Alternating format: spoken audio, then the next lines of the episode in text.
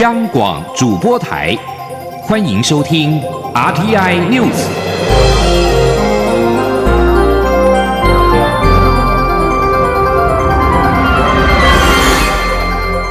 听众朋友您好，欢迎收听这节央广主播台提供给您的 RTI News，我是张顺祥。美日安全智商会议发表联合声明。严正反对单方面企图胁迫改变东海、南海现状的举措。外交部对此表示正面看待美日对此区域安全情势的重视，并将持续密切关注情势的发展。由美日外长、防长参与的安全咨商会议，十九号在美国华府举行，双方会后发表联合声明。内容提及共同关切破坏国际规范制度的地缘政治竞争与胁迫的意图，对美日同盟构成的挑战。同时，双方还重申了美日安保第五条适用的钓鱼台列屿，反对任何企图破坏日本对钓鱼台行政管辖的片面举动。双方也重申合作促进自由开放印太地区的承诺。美日安保条约第五条载明，对日本领土的攻击将引发美国的行动。外交部在二十号表示，正面看待美日两国对此区域安全情势的重视。台湾作为印太区域当中负责任的利害关系者，将持续密切关注区域的情势发展，也将跟其他理念相近国家携手合作，持续作为贡献区域和平稳定繁荣的良善力量。而美国国务卿蓬佩奥则是表示，网络攻击适用于美日安保条约，这是华府扩大提供日本保护伞范围的最新动作。日本官员对于网络攻击日益忧心，特别是来自中国跟北韩的网络攻击，比任何传统的军事行动更构成立即性的威胁。海外中国大陆人士李毅二十号透过网络视讯出席新党活动，并主张北京十年内武统台湾。大陆委员会在晚间批评新党毫无国安理念，没有善尽党政的社会责任，连线武统人士鼓吹宣扬战争，哗众取宠，自取其辱。新党二十号下午在桃园市妇女馆举行“北京要统台湾怎办”的论坛，并透过岳阳视讯的方式跟李毅连线。李毅宣称，陆方将在不超过十年之内以武逼统，相信台湾的领导人届时百分之百会签下两岸统一的协定。陆委会强调，中华民国是民主法治国家。宪法保障国人享有言论自由，但非漫无边际。落会并且警告中共当局，切勿妄想使用武力危害台湾社会安定，压迫台湾接受其莫名无理的政治主张。政府有信心跟决心团结全民，捍卫国家主权跟安全。媒体在二十号还报道，大陆委员会延拟下半年发布行政命令。规范领取中国大陆居住证的国人需主动申报，否则开罚。陆委会在下午透过书面否认上述传言，并强调会采两岸条例修法的方式来处理。此外，陆委会的发言人邱垂正二十号晚间证实，中方近日通知李明哲妻子李静瑜获准于二十二号到大陆探视。中方今年一月曾经以李静瑜干扰监狱正常执法工作为理由，禁止他探视三个月。焦点回到台湾的二零二零总统初选的相关新闻，民主进步党主席卓荣泰表示，下周一，也就是二十二号开始执行十一个立委选区的民调。二十二号之后，将找时间跟总统初选的协调五人小组成员开会，研商下一阶段总统初选的相关事宜。蔡英文总统寻求竞选连任，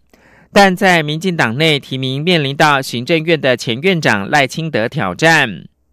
民进党启动初选的作业，八号两个人首度会面。各自表达想法跟立场，协调没有共识。民进党中执会十号通过了延长总统初选的协调案，延到立委提名完成五月二十二号之后再做民调。五人协调小组成员包括了总统府的秘书长陈菊、行政院长苏贞昌、民进党立法院党团的总召柯建明、桃园市长郑文灿跟卓荣泰。而陈菊日前接受访问的时候表示，初选制度没有改变，只是延长协调时间，否则现实上走不下去，将找时间跟蔡总统以及赖清德再谈。而蔡英文总统二十号则表示。尊重党的制度，但不要因为民进党内的问题造成在执政上面的一些干扰。期盼团结为重。赖清德则是表示，初选是民主程序，也是民主党，也是民进党引以为傲之处。目前国民党也正在进行初选，所以大家不必视初选为畏途。请记者杨文军的采访报道。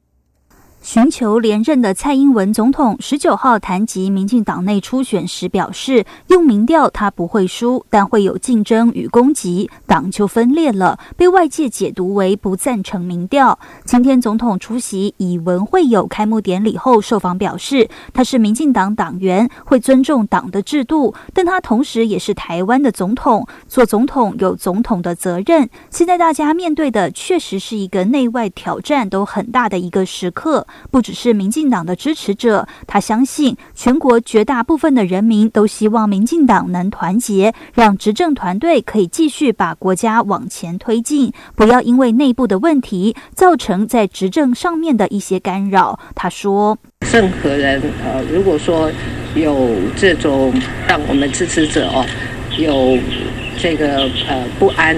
或者很焦虑的这些作为啊，我觉得呃都不应该了哈。我们还是要以国家为优先。赖清德今天受访时则表示，他之所以登记参加初选，完全是因为基层有非常强烈的焦虑，担心如果民进党没有改变的话，不只会输掉政权，对于后续台湾的民主主权都会带来冲击。他说：“但是呢，我也相信啊，民进党啊民主的制度。”我信任啊，卓荣泰主席、罗文佳秘书长一定有办法妥善处理。那同时呢，我也相信蔡英文总统他民主的素养啊，所以我们一定啊有办法啊好好走完这一场民主的程序啊，把初选呢顺利的完成啊。赖清德强调，初选是民主程序，也是民进党引以为傲之处。目前国民党也正在进行初选，所以大家不必视初选为畏途。他相信民进党，相信台湾，相信民主，也相信相关问题都不会存在。行政院副院长陈其迈今天也表示，如果走上初选竞争，一定会非常激烈。希望两人为党、为台湾展现团结气度。他也希望五人小组尽快协商，让。基层不要那么焦虑，盼能共同协调，促成团结，这才是基层所乐见。中央广播电台记者杨文君台北采访报道。蔡英文总统二十号下午前往南港参访五加二剂生技医药在台北产业的征才博览会。总统受访的时候表示，有人批评过去很长一段时间的经济都在鬼混。但他在执政的三年之内，政府真的很用心在拼经济，而且已经有了成果。王兆坤报道。蔡英文总统在参访完五加二剂生技医药的产业征才博览会后表示，这一场活动是二零一六年就任以来推动五加二创新产业将近三年的一部分成果，大约有两千多家、五千个工作机会，半数以上都有超过四万元薪资。而这对五加二产业而言，人才持续的需求跟人才持续培育都相当重要。总统指出，五加二产业着重在有竞争力、有创新能力的这些产业，政府希望能持续创造产业的动能，并创造高值就业机会。总统说：“这段时间以来，我们所有的团队的努力都有初步的成果，尤其是经济部进来又传出好消息哦。”我们这个台商哦，回台投资，现在已经累积，今年已经累积到一一千三百一千三百七十亿，也创造出来的一千一百八十一万一千八百个就业的机会哦。总统表示，新南向政策也有很大进展，政策里的一千个台商创造新台币三兆六千亿产值，这对整体经济力量的延伸非常有意义。总统说：“所以，呃，或许有些人会批评说，呃，过去一段时间很长的一段时间，这个经济是鬼混。但是在我们执政的三年，我们真的很用心的在拼经济，而且也看到的成果啊。”总统希望社会各界能给执政团队加油，给产业加油。拼经济是每一天都在努力的事情，不是只是口号而已。中央广播电台记者王兆坤台北采访报道。针对高雄市长韩国瑜说蔡英文总统没有当过兵，以及军法跟军队战力等相关的发言，蔡英文总统二十号在参访产业征才博览会之后受访时，先叹了一口气，表示他又讲错话了。接着强调，有没有当过兵跟国军有没有战力是两回事。总统并且认为，如果没有道理的批评伤害了国军士气或者是形象，他一定会强力的捍卫。因此，总统再度要求韩国瑜收回相关的发言。国际新闻。根据两名知情人士，世界贸易组织已经裁决，中国并未如自身坚称般在二零一六年自动获得市场经济的地位，这使得欧洲联盟跟美国获得一大胜利。因为这项尚未公开而要求匿名的两人说，WTO 一项临时裁决将容许各国有比较大的空间，依照个案对中国低价或倾销产品苛征关税。中国在裁决公布前仍然是可以寻求和解。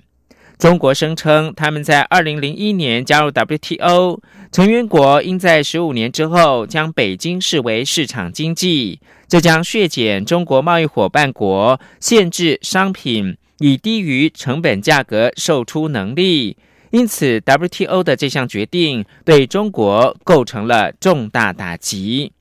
这起案件的被告欧盟在计算反倾销税时，曾用过非市场经济的方式，借以处以较高的罚款。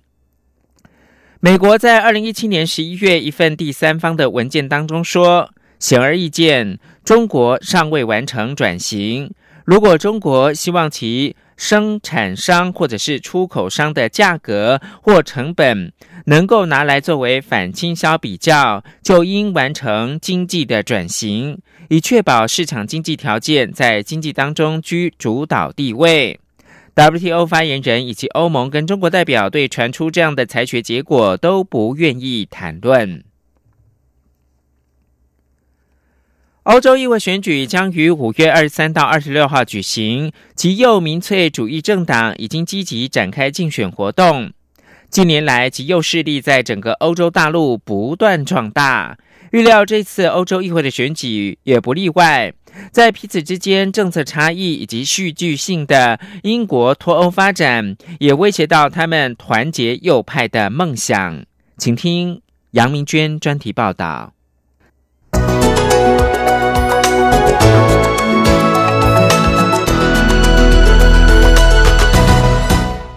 许多人担心，五月的欧洲议会选举对欧盟来说会是一个必须面对现实的警钟，也就是欧洲反移民和血缘与土地种族意识形态已经从边缘变成主流。芬兰在十四日举行大选，极右的芬兰人党取得重大胜利，这是强烈反移民政党在全欧洲大陆继续壮大的最新例子。这个现象在三月的爱沙尼亚大选。和去年十二月的西班牙地方选举都曾出现过，在这之前，只有法国、德国和意大利。以欧盟最大经济体德国来说，极右的德国另类选择党已经成为最大反对党，带头反对总理梅克尔以及他在二零一五年推出的接纳大批寻求庇护者的政策。这股浪潮预料在五月的欧洲议会选举也不会有例外。极右派一度被认为是局外人，但现在他们已经攻下五分之一甚至更多的席次，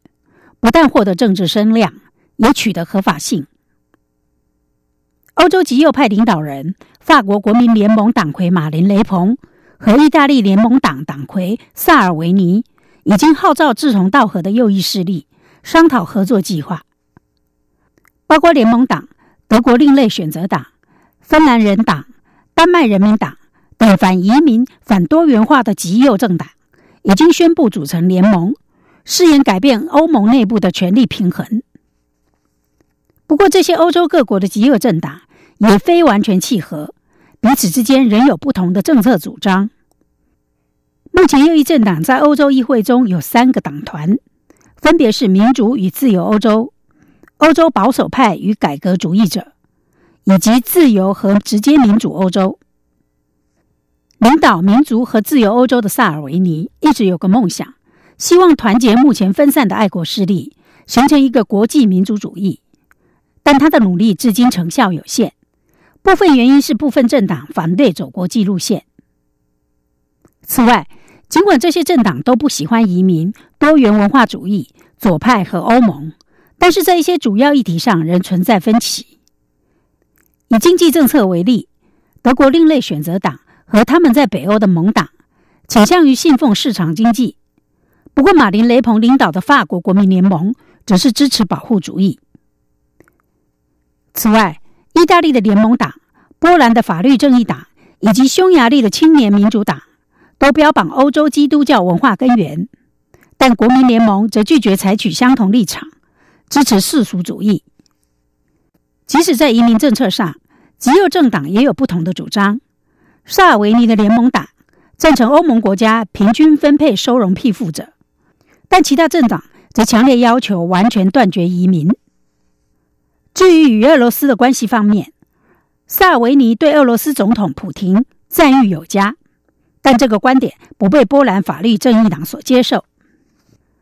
德国另类选择党的欧洲议会议员候选人莫顿就表示，他预期民主主义者在这次欧洲议会选举将获得重大胜利，但达成共同主张组成爱国者联盟恐怕还有困难。他说，这些政党。对移民政策有相同或类似的立场，但在其他领域方面观点南辕北辙。这些政党向来主张切断与欧盟的关系，但看到英国脱欧过程的乱象，使得脱欧的吸引力降低，疑欧的声浪也减弱了一些。在二零一七年总统大选败给马克宏后，马林·雷鹏放弃了法国脱欧的主张，而德国另类选择党。现在也已经把德国脱欧列为最不重要的议题，但尽管如此，柏林自由大学政治学教授胡顿人提醒，不能低估极右政党的潜能。根据德国画报在三月公布的民意调查，极右政党在欧洲议会的席次将会倍增，而主流保守派和社会民主党党团将面临重大挫败，可能无法继续在欧洲议会里。组成一个类似德国执政联盟的大联盟。以上专题由杨明娟编辑播报，谢谢收听。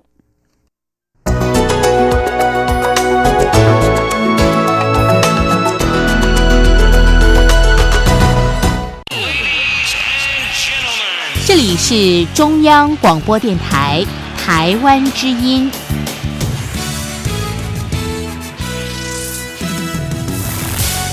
现在是台湾时间清晨的六点四十八分，我是张顺祥，继续提供新闻。为了鼓励农渔民子女继续的升学，行政院长苏贞昌宣布，政府决定将农渔民子女的奖助学金调高三成，同时也删除原本申请者必须要具备一定学业成绩门槛的规定。记者杨文军报道。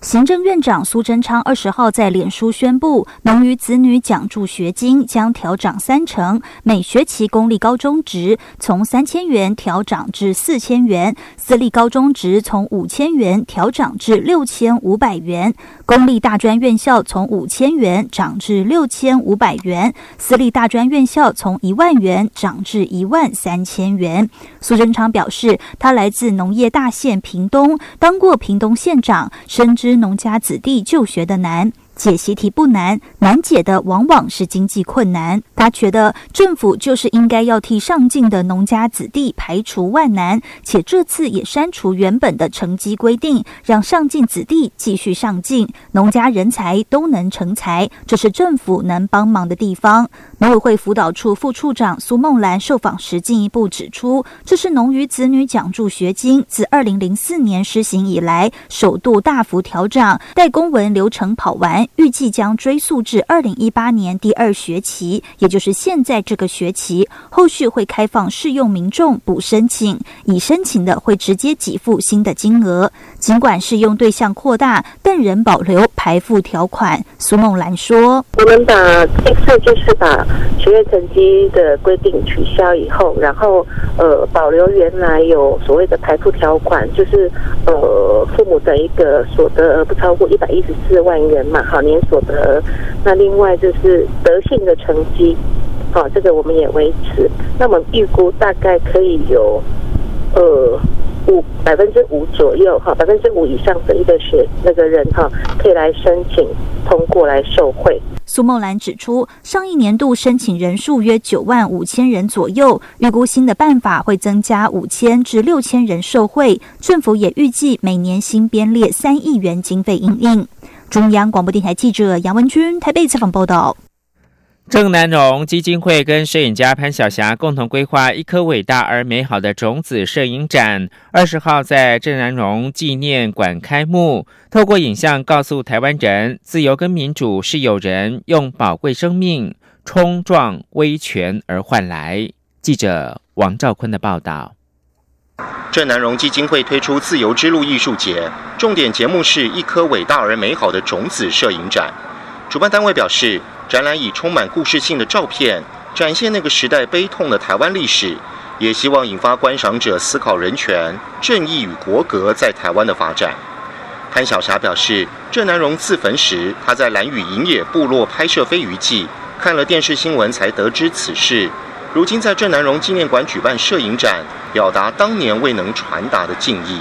他说：“看到这条新闻，啊，我就我的男朋友。”主办单位表示，摄影展还独家露出潘晓霞拍摄的郑南荣日常模样，以及一九八九年五月郑南荣出殡时自焚的詹艺画画面。观赏者只要走进展场，就仿佛回到前辈们突破禁忌的年代。中央广播电台记者王兆坤台北采访报道。在新北市政府一楼的国际多元服务的柜台，有五位新住民服务人员扛起重责大任，每天受理各地新住民提出的疑难杂症。统计去年总计服务量就高达一万六千五百九十六件，等于这五个人每天上班就要处理六十多件案子，相当的惊人。而且有些复杂的案件从头到尾处理完，更要耗上好几年。让不少受助的新住民觉得这个园地就像是另外一个娘家，而且还直呼服务人员“妈妈”。记者陈国伟的专题报道。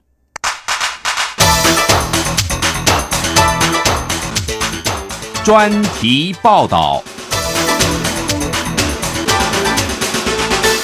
新北市政府从二零零八年起设立国际多元服务柜台，有五位新住民服务人员在市府一楼联合服务中心，分别提供越南语、印尼语、泰国语、缅甸语、菲律宾语及英语等六种语言咨询服务项目，主要为通译、转介、电话咨询及法律服务，让新住民朋友可以借由单一窗口为生活上的问题寻求解决之道。服务人员林丽云说：“就是说可以帮他们解决很多问题，有些是在公工。”厂工作，然后最近经济不景气，很多有那个裁员啊什么了，然后有些那个老板就会给他们那个薪资没有给到位的啦，还有劳保啊，都会来找。最近几年比较多。林丽云是缅甸华侨，已经从事这项服务工作五年。他表示，许多新住民会来询问法律相关的问题，甚至有人曾因不了解台湾的法令而误触法网。他遇过一位缅甸籍的新住民，因为平时工作的地方缺工，看到朋友的弟弟从缅甸来台湾玩，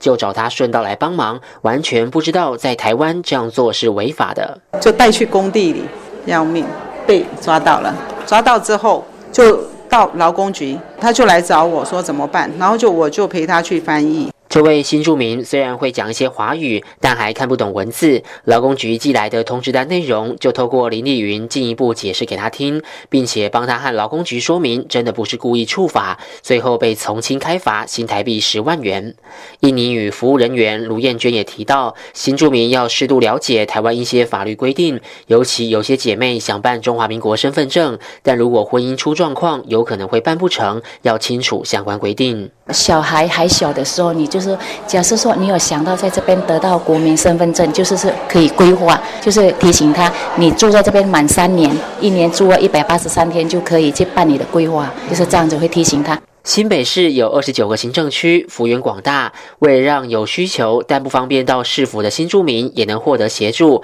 新北市教育局从二零一六年起推展服务“啪啪走”活动，让五位服务人员轮流到各地去，并同步宣导相关学习课程资讯、新住民福利措施以及新住民与师资培训的方式。各场次还会进行健康养生或亲子教育讲座以及抽奖活动。我们这边是教育局，还有一些那个华语课程。嘛，后来这些活动课程，对不对？他们也会能够得到这个讯息。后来那个社会补助这样子，他也可以得到这个讯息。后来法律咨询，假设说他遇到那个家庭有困难的，就是说离婚啊还是什么不懂法律的啊，他们就是可以咨询这样子。前来参加服务“趴趴走”活动的陈心怡，从泰国嫁来台湾十年了，有两个孩子。她已报名新住民语教资人员培训，希望以后可以到孩子的学校教母语。很好，有学到一些东西。来自越南的张高饮水，则是大方的在活动现场自我介绍：“我参加这个活动已经第二次了，我觉得台湾很温馨，很照顾我们来这边的人，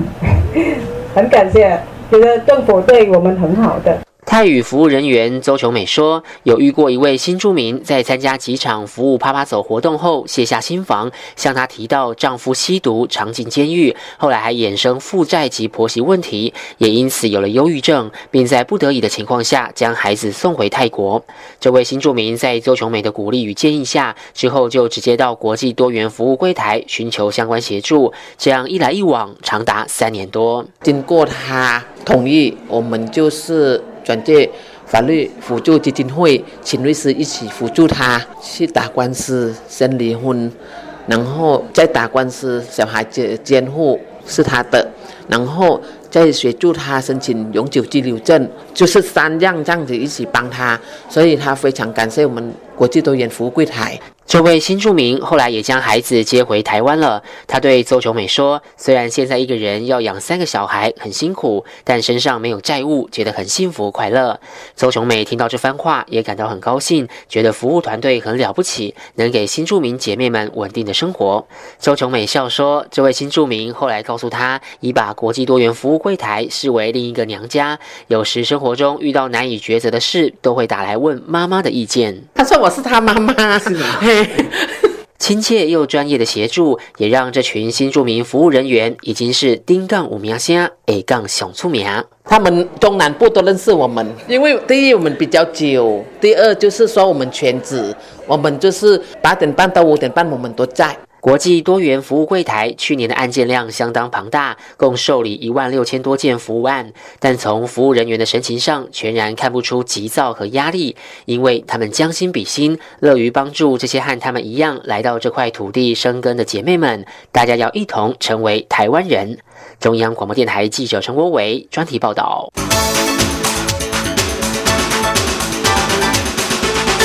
国际新闻：刚果民主共和国的临时内政部长奥龙哥二十号表示，东部基武湖发生的渡轮沉没意外又寻获了二十七具的遗体，使得罹难者增加到四十人。在十五号发生翻覆的时候，这艘船上载有近两百人，而截至目前，仍是有超过一百人下落不明。最后提供给您是日本首相安倍晋三二十号在大阪市的一座剧场上演的几本新喜剧《嘎一角》，全场的观众一阵惊喜。大阪六月将举办二十国集团的高峰会，安倍呼吁大家多多的协助。安倍在大阪市中央区南坡大花月剧场上演的几本新喜剧登台表演，这是拥有六十年历史的几本新喜剧首度有现任首相现身演出。以上新闻由张顺祥编辑播报。这里是中央广播电台台湾之音。